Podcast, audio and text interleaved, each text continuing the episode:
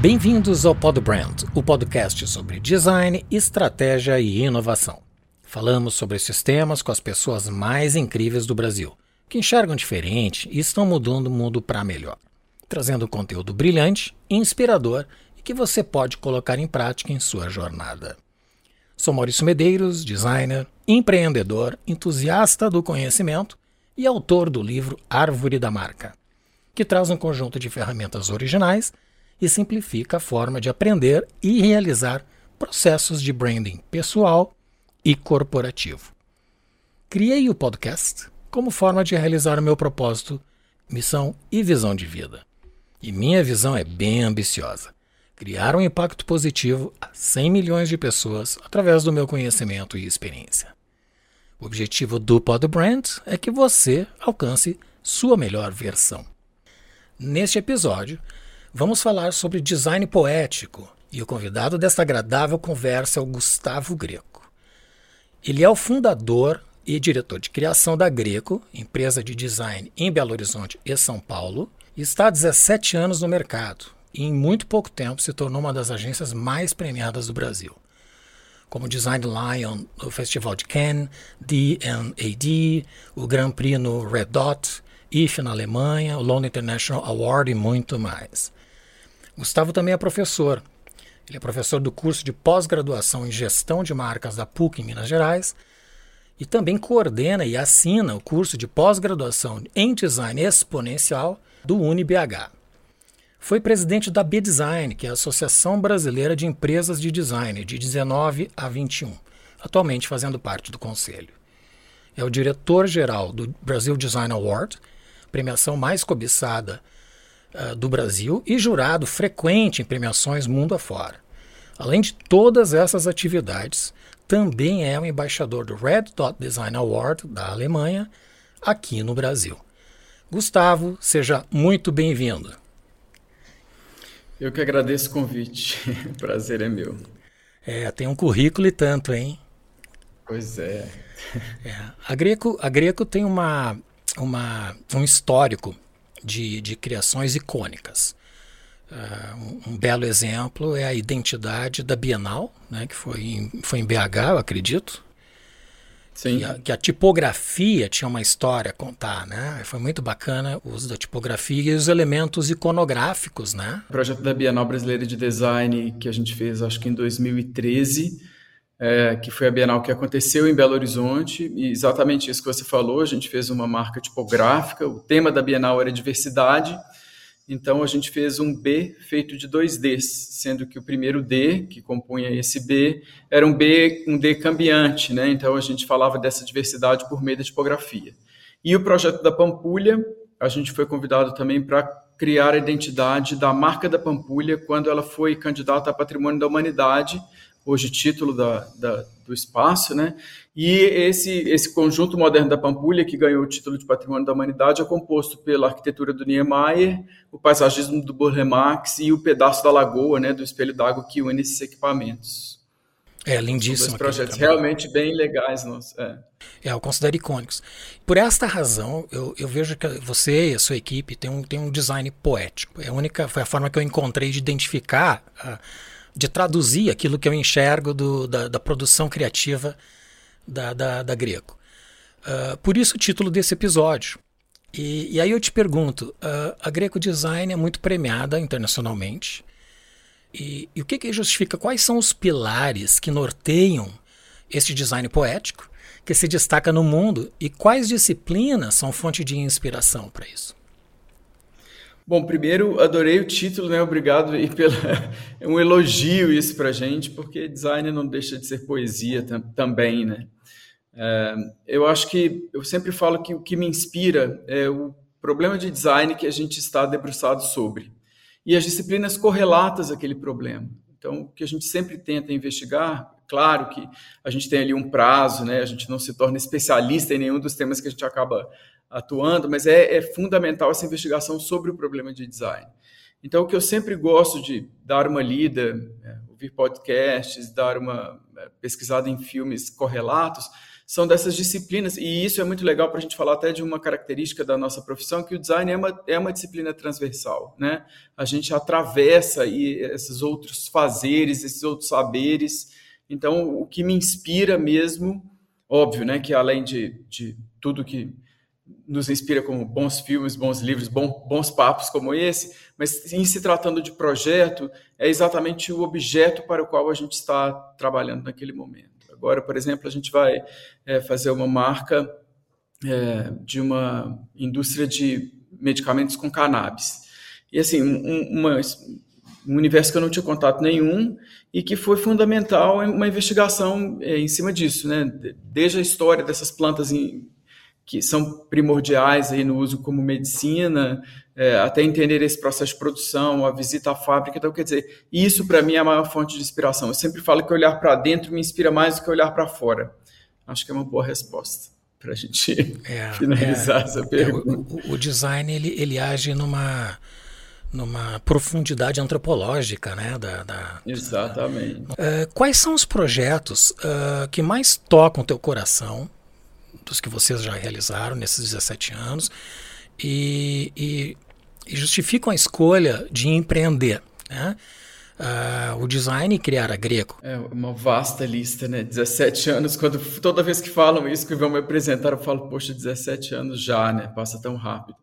É, acho que tem assim, acho que pode, poderia categorizá-los. Tem os projetos, obviamente, que nos deram visibilidade, esses que você citou no início, né? Que nos trouxeram premiações internacionais é, como foi o caso de uma sinalização pequena de uma clínica ortodôntica que nos rendeu um, um leão no Festival de Cannes, né? talvez nosso é, primeiro grande prêmio, logo num festival tão é, icônico, tão representativo, tão que divulga tanto o nosso trabalho. O projeto da Bienal, que também foi no ano seguinte um trabalho que também ganhou o mundo.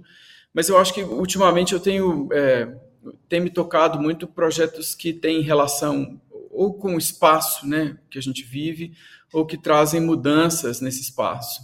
É, e, e, com isso eu posso citar o próprio projeto da Pampulha, né, que exatamente imagina fazer um, um trabalho para um espaço da sua cidade que está ali candidato a patrimônio da humanidade, que depois ganha esse título, e a gente ter sido responsável pela criação dessa identidade, quer dizer, o que materializa esse, esse discurso para a banca de jurados que definiriam se ela merecia aquele título ou não.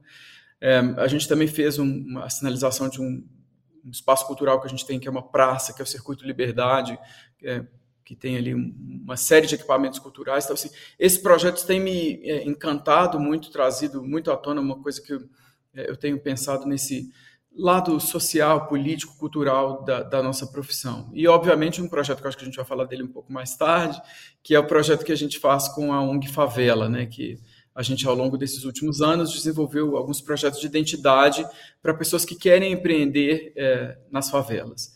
Então, esses são alguns que eu cito assim como. Mas tem vários, né? Tem editoriais que eu amo, cada vez a gente tem feito menos, né, numa era tão digital, mas a gente tem um projeto para uma gráfica aqui de Minas, que é a Palíndromo também, que foi um, é um uma espécie de um portfólio, mas que a gente acabou criando um objeto anual é, no qual a gente apresentava todas essas especialidades, materiais acabamentos dessa gráfica, mas com conteúdo.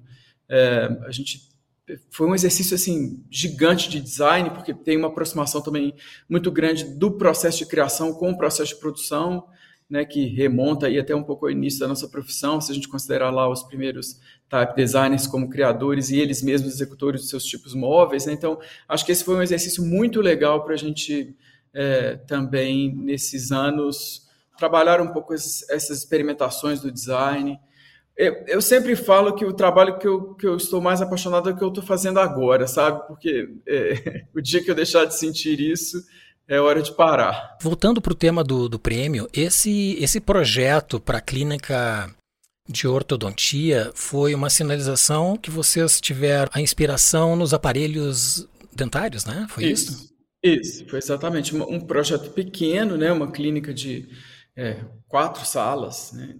E a gente fez exatamente que é uma característica, acho, da Greco também, desse uso do material, né? Como que a gente materializa é, também nas escolhas do que vai ser é, feito, né?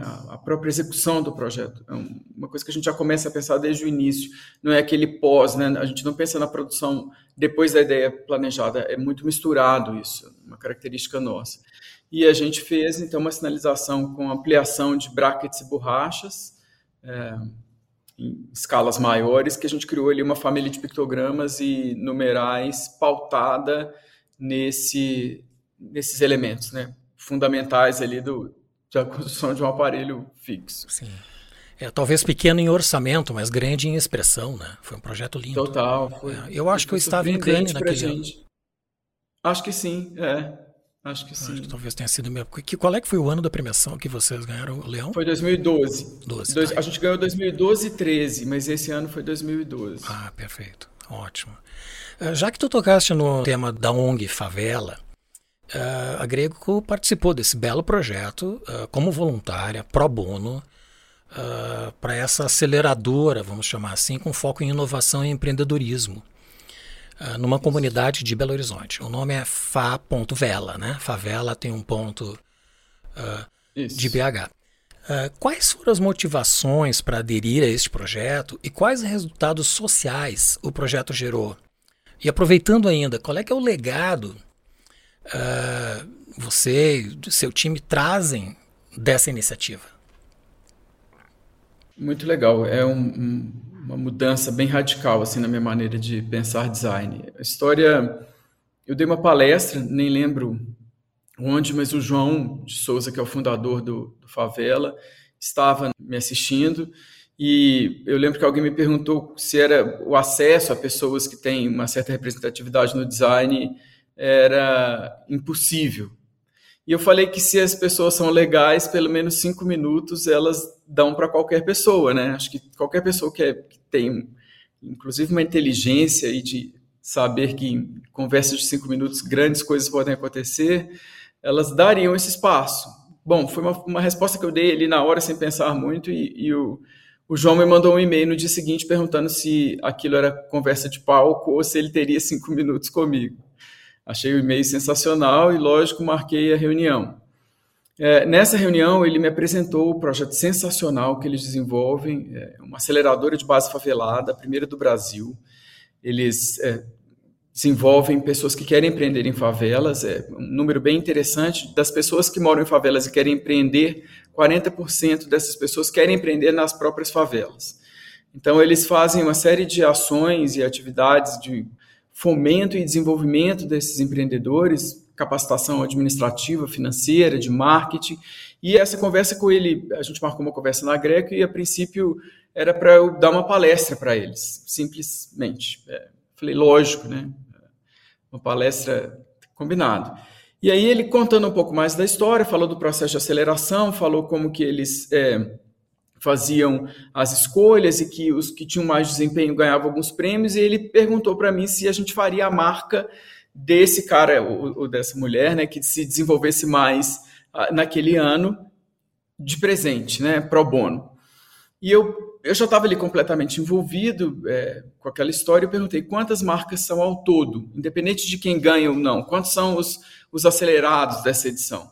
E ele é, falou 30.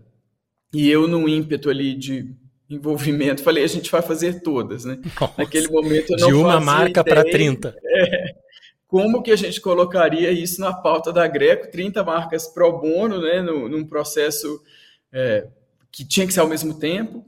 E aí a gente montou um super time, né, a gente começou a angariar ali apaixonados pela causa e montamos um time de designers além dos nossos, né? é, que toparam participar do projeto. A gente distribuiu, obviamente, essas marcas. Eu fiquei na coordenação do todo e a gente entregou as 30 marcas.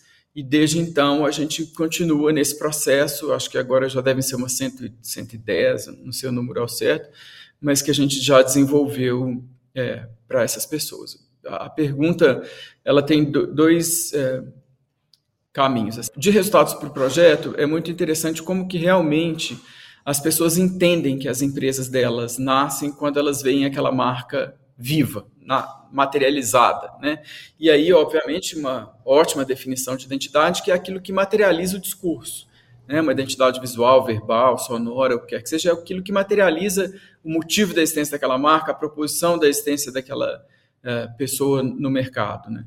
E a gente então tem essa isso muito claro com relatos das pessoas que realmente falam, poxa, agora eu realmente tenho a minha empresa, agora eu realmente tenho a minha escola, meu salão de beleza, meu é, até cultura hidropônica, né? A gente tem nesses projetos e isso é muito legal. É, e por outro lado, mexeu muito comigo esse esse projeto no sentido de, de tentar entender né, o papel social e político do design. Assim, se a gente parte do princípio que a gente faz trabalhos para pessoas, somos pessoas fazendo trabalhos para pessoas, e que a gente é impactado por um, um repertório, um entorno é, social e político, o design nunca é neutro. Né? Para toda escolha de design existe ali algo a dizer.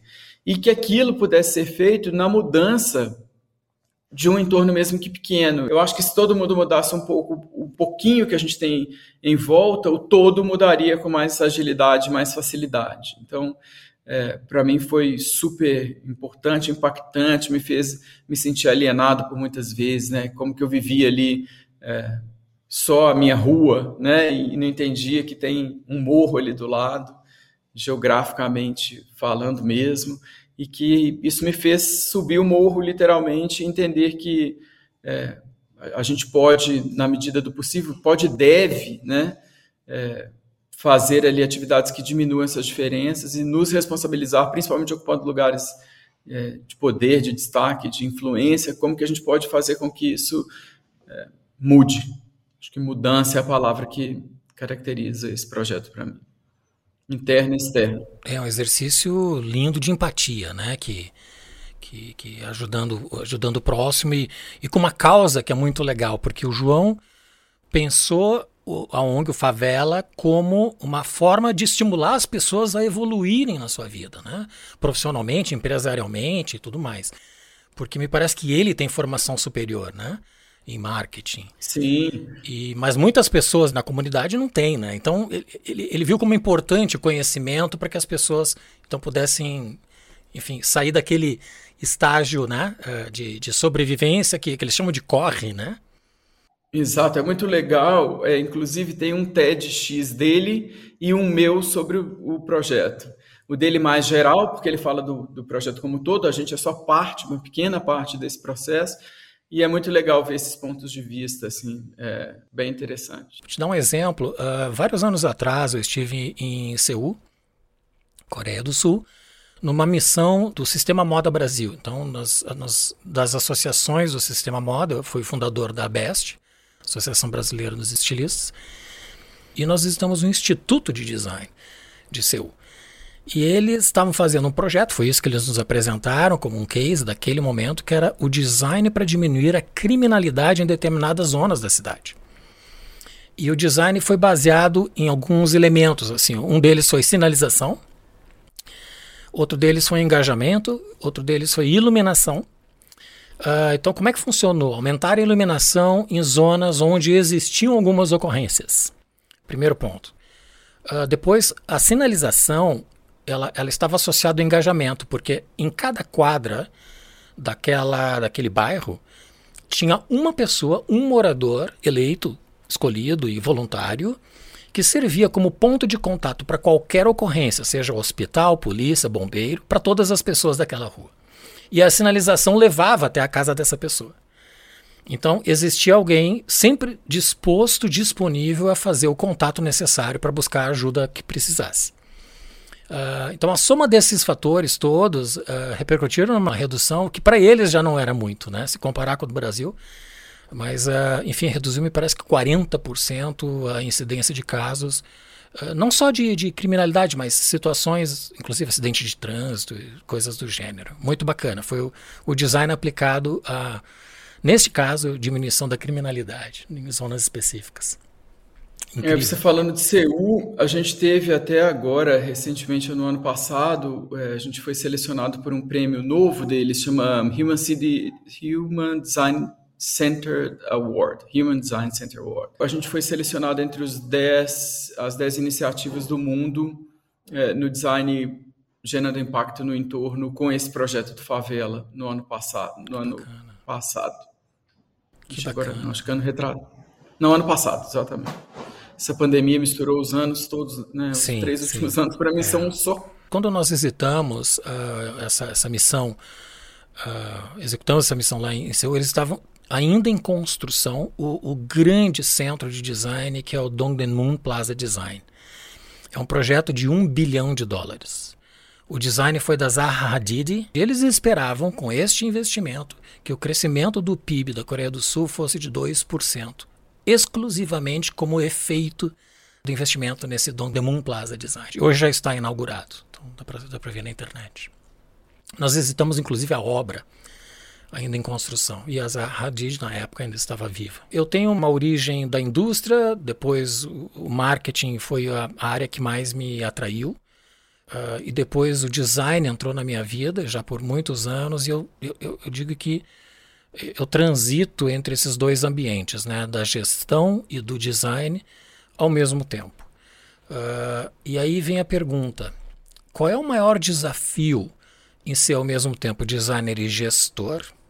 E ainda, o que até hoje te traz algum desconforto e algum e o, e o maior prazer nessa agenda multidisciplinar? É misturado, né? A, a dor e a delícia são, são misturadas. É, é, desconfortos diários, né? Falo que não tem um momento, pelo menos comigo ainda não houve aquele momento de que agora está tudo certo, né? tudo do jeito que. Primeiro, porque eu sou um inconformado, né? Acho que inconformados sempre querem melhorar em busca de, do novo, de não ficar no mesmo lugar. Então, isso já dá uma angústia o bastante para não ter que falar de outras.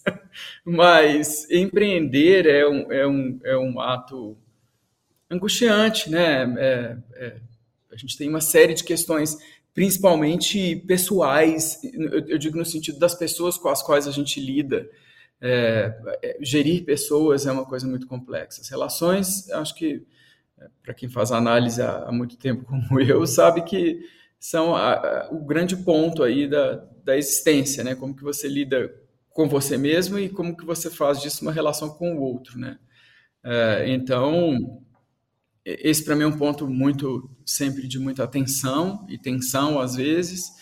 É, é, é, exatamente isso que você falou, é dividir o tempo entre a direção de criação, o momento que eu estou ali é, pensando em ideias com é, o time e, tentando levar o projeto sempre para um lugar melhor do que ele está, e, o, e a parte administrativa, que é fundamental para qualquer pessoa que resolve empreender em, em, design, saber que ele não vai passar o dia criando, né? que grande parte do nosso dia são com questões burocráticas, com questão de relacionamento com os clientes, com, igual eu falei anteriormente, com a própria equipe, e mas saber separar o tempo certo que você é, vai gastar fazendo o que você realmente gosta, que é, no meu caso, ter ideias, principalmente colocar essas ideias de pé. Acho que essa é grande característica minha assim no, no processo criativo. Na Greco eu tenho um, a gente tem uma casa, né, e, e a gente tem a, a, facilidade física ali da criação ser um andar é, diferente da, da administração. Então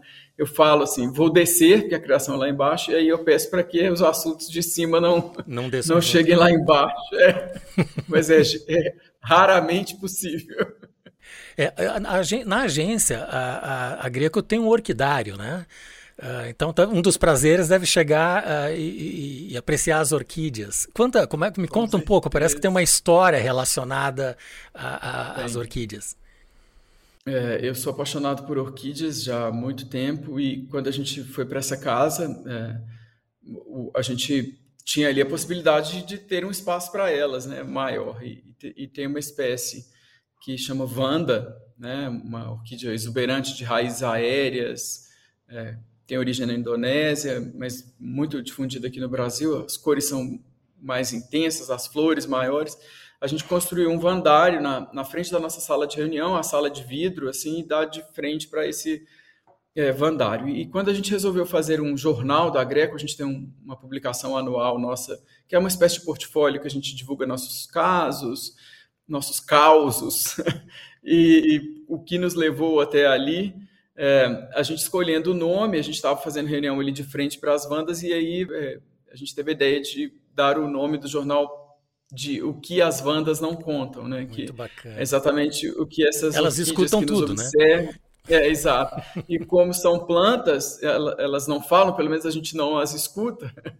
É, a gente deu esse título para o jornal. E a orquídea acabou virando meio que um elemento acessório da nossa identidade. Assim, a gente usa muito graficamente em peças da Greco, em presentes que a gente manda de é, aniversário, a gente usa nas estampas, nos, é, é, é um, o nosso mascote. Por isso que eu digo que o design da Greco é poético, né?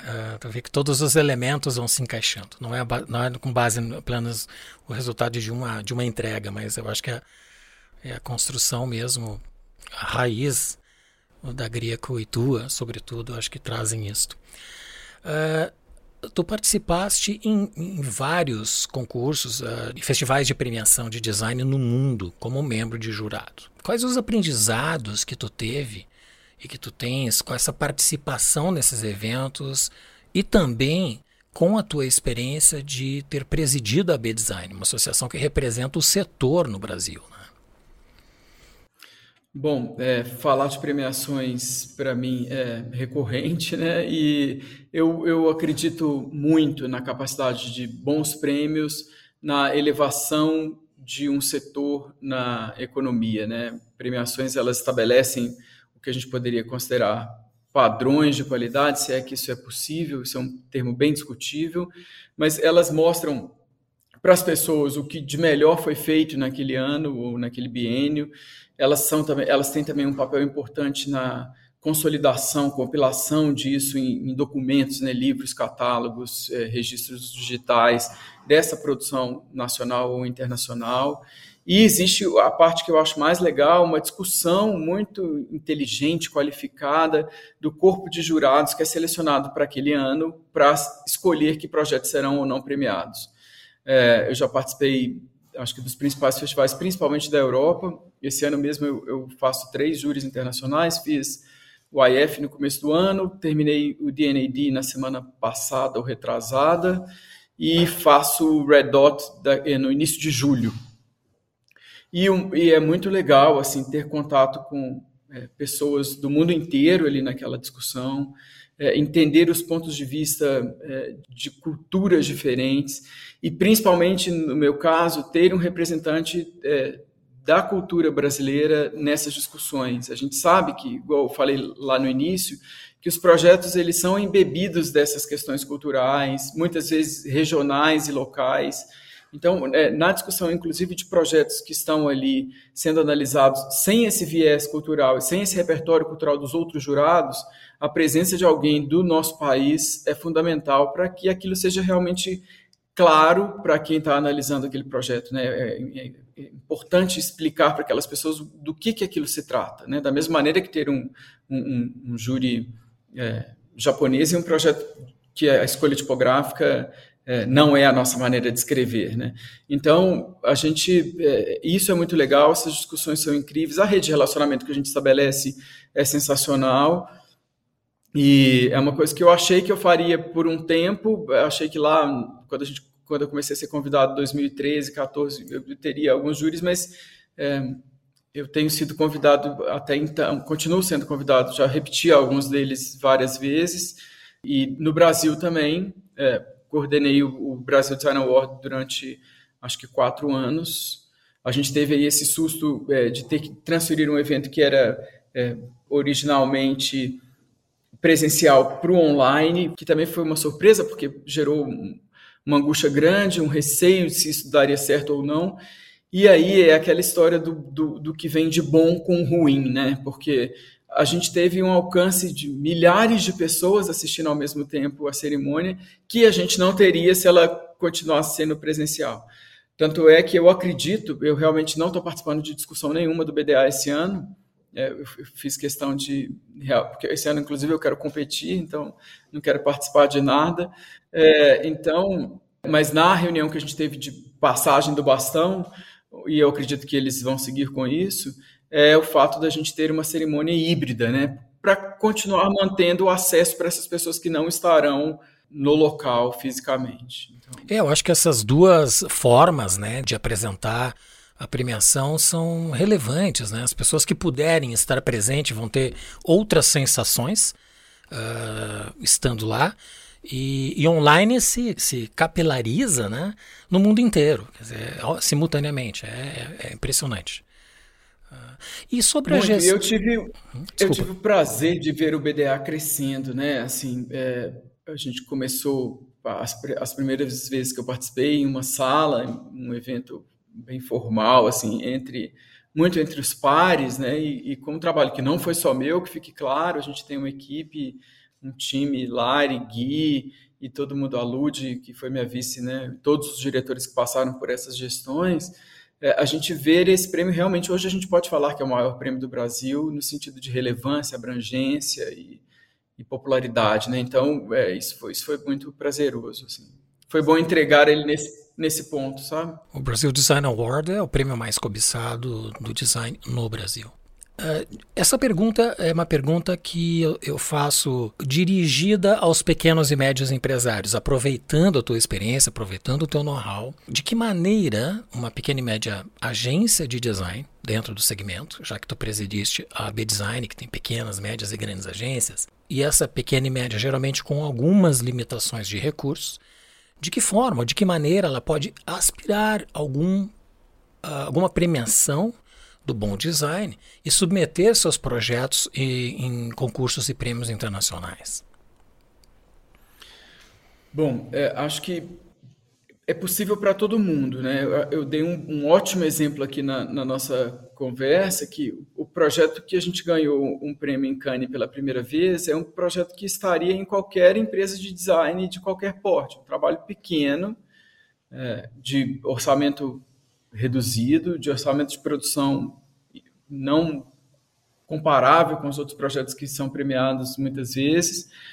Então, eu acho que a questão, em se falando de premiação, não é sobre o porte, sim sobre é, o que você está fazendo, sabe? É, é, sobre que tipo de projeto você está colocando no mundo, qual que é o seu rigor em relação àquilo e, e o quanto de empenho você coloca na, naquela solução de design. Porque eu realmente participo desses júris e as inscrições são anônimas, né? Não tem ali... É, e, uma discussão sempre também que acontece é é, da gente ter ali uma amostra real da, daquele universo de projetos inscritos, que não é só premiar grandes marcas. Isso a gente pode ver em qualquer resultado de, de prêmio.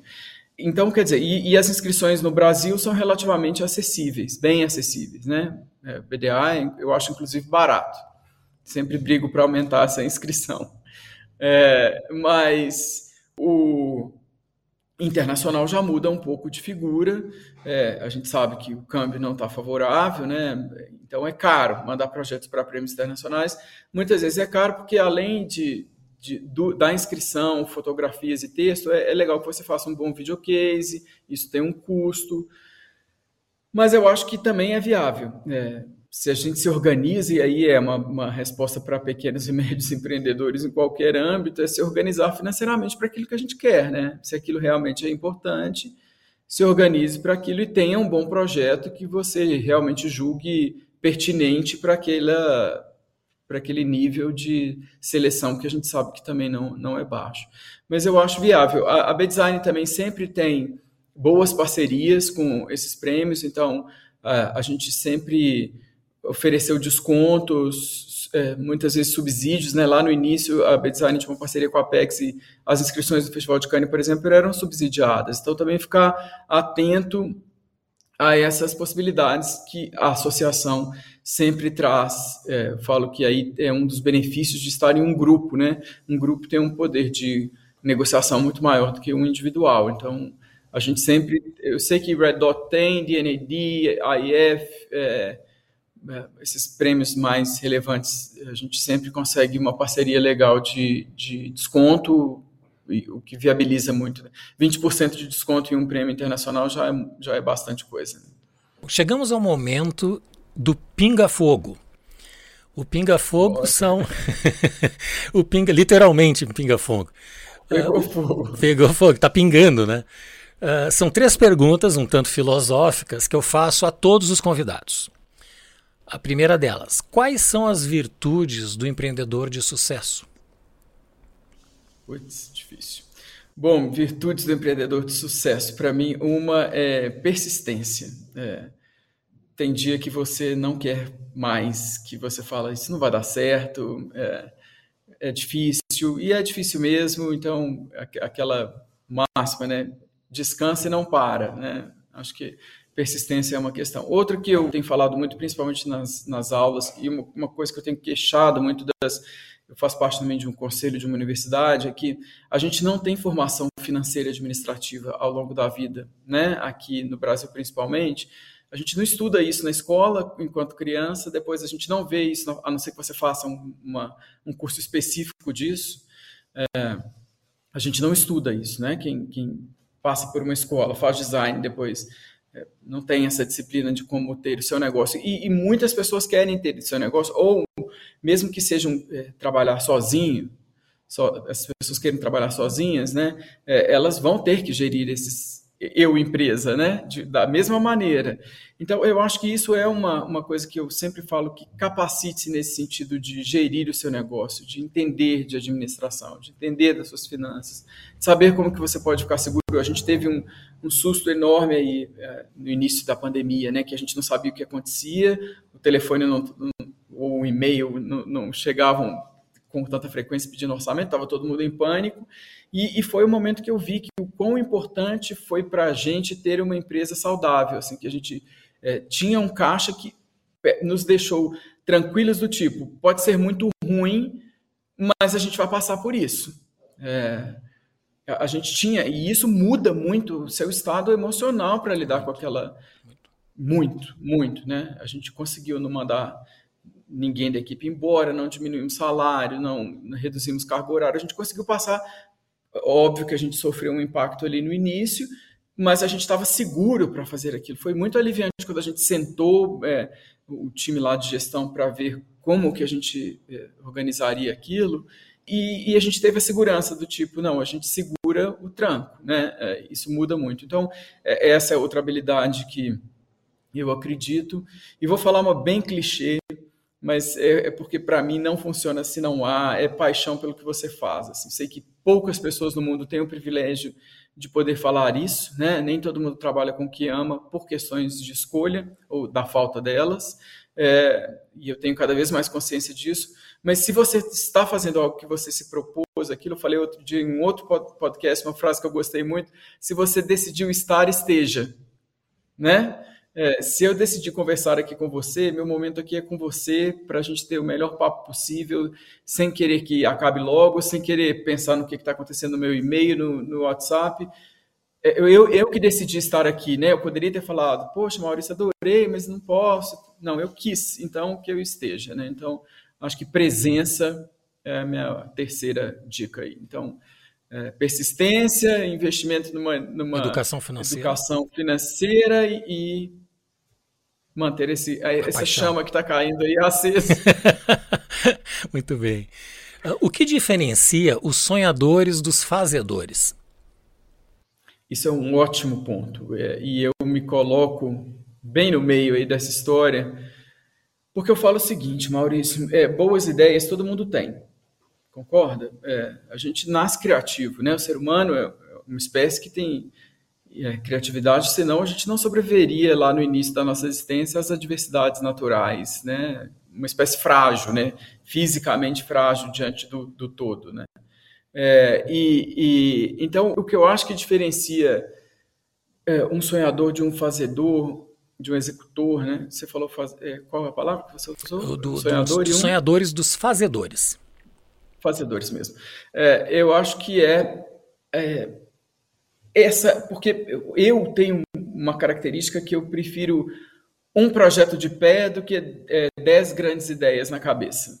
É, então, isso é, é uma pauta nossa, é uma característica nossa de é, fazer as coisas acontecerem, muitas vezes não do jeito que a gente previa, porque aí é, é onde esbarra lá no sonhador, mas colocar de pé, sabe? Eu acho que é, eu, eu, prefiro, inclusive, isso quando a gente começa o planejamento do ano seguinte, aí vem um monte de ideias legais e a gente escolhe duas, três que a gente realmente vai executar naquele ano, porque eu prefiro fazer bem feito o que do que ficar tendo, ah, Greco teve um monte de ideia e nada saiu do papel, né? E agora o que diferencia, eu, eu acho que é, é, esses dois perfis eles podem coexistir. É, eu acho que a resposta melhor seria faça de um sonhador um fazedor. É, ou faça de você um sonhador fazedor. Sim, sim. Que combine as duas, esses dois atributos, é, né? Essas duas. Uhum, perfeito. E, e, a última pergunta do Pinga Fogo é o, o que é design? É, pergunta também é, complexa. Eu, eu vou tentar citar um, eu não decorei, mas no, quando eu fui curador da Bienal Brasileira de Design, a última edição da DG Brasil, fui convidado por eles para reger aí um time também incrível de profissionais, diretores que hoje somos grandes amigos. É, foi realmente uma das melhores coisas que me aconteceu profissionalmente. Eu falo isso sempre em todos os aspectos de realização, de execução, de ver uma equipe trabalhando junto, entregando todo mundo o seu melhor e continuando todo mundo muito amigo de verdade, não é aquele papo, somos todos amigos.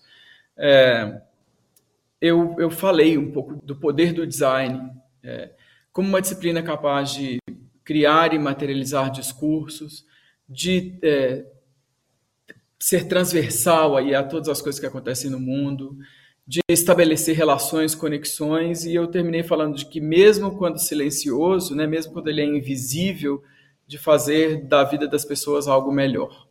Então, acho que é uma boa definição que eu usei no, no discurso de abertura da Bienal. Não foram exatamente nessas palavras, mas é por aí. Muito bacana.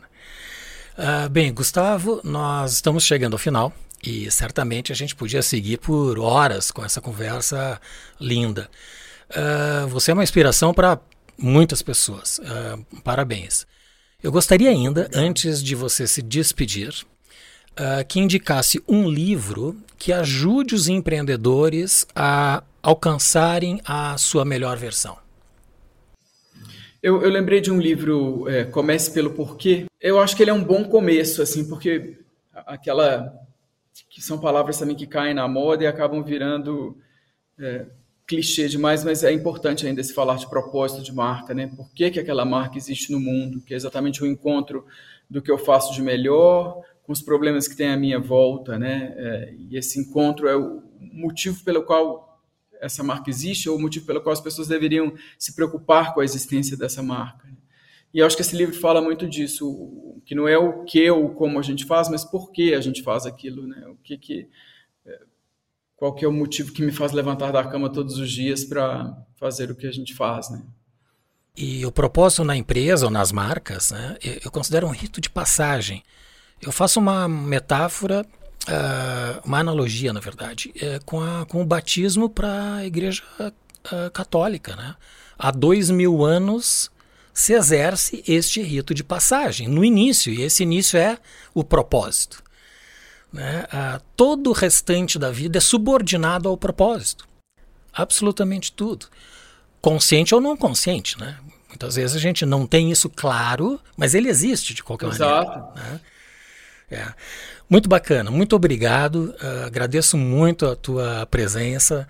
Uh, foi um prazer uh, aprender contigo e tenho certeza que a nossa audiência vai adorar. Gustavo Tomara. Greco, obrigado, tá? Eu que agradeço o convite e a gente se fala. Quem quiser também pode falar aqui em nossas redes sociais, para quem quiser manter contato com a gente. O meu é Gustavo Greco e Greco Design, o da Greco. Perfeito. E o livro que tu indicaste vai estar no nosso site, que é, é podbrand.design. Te convido a comentar e avaliar este episódio, fazer sugestões, propor novos temas e também enviar suas perguntas. Visite nosso site, podbrand.design. Teremos sempre a programação atualizada e a recomendação de livros dos nossos convidados. Ah, e não se esqueça de nos enviar um e-mail com as suas perguntas. O endereço está no site é você influenciando o podcast. E se você chegou até aqui melhor do que entrou, compartilhe com as pessoas que curtem o conhecimento. Nos siga pela mídia social que te faz feliz. Todas estão aí na descrição. Agradeço muito a presença do Gustavo Greco e em especial a você que nos acompanha. Nos vemos no próximo episódio do Podbrand, o podcast do design.